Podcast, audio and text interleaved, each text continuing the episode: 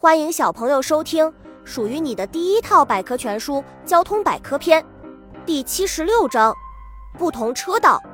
为了应对一些不时之需，道路设计者为我们设计出了各种不同的车道，来供不同的车辆使用。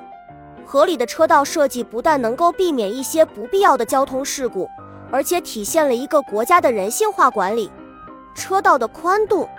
国家对每条机动车道的宽度是有标准的，不同的地段和公路级别，车道的宽度也是各不相同的。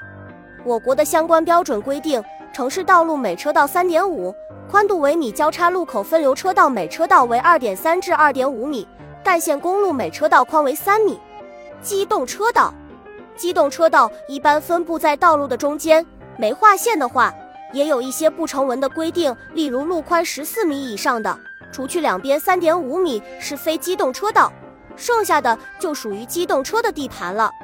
超车道，高速上一般有三条车道，最左边是超车道，中间是行车道，右边是减速道。每一个车道都有明确的速度规定，设定了最高时速和最低时速。小知识：车道预警偏离系统能缓解驾驶员驾车时注意力不集中等情况。双向六车道。双向六车道指在有一条道路上供单一纵列车辆行驶的六部分，其中每三部分同向相排。双向六车道广泛用于地级城市，一般为沥青或水泥路面。本集播讲完了，想和主播一起探索世界吗？关注主播主页，更多精彩内容等着你。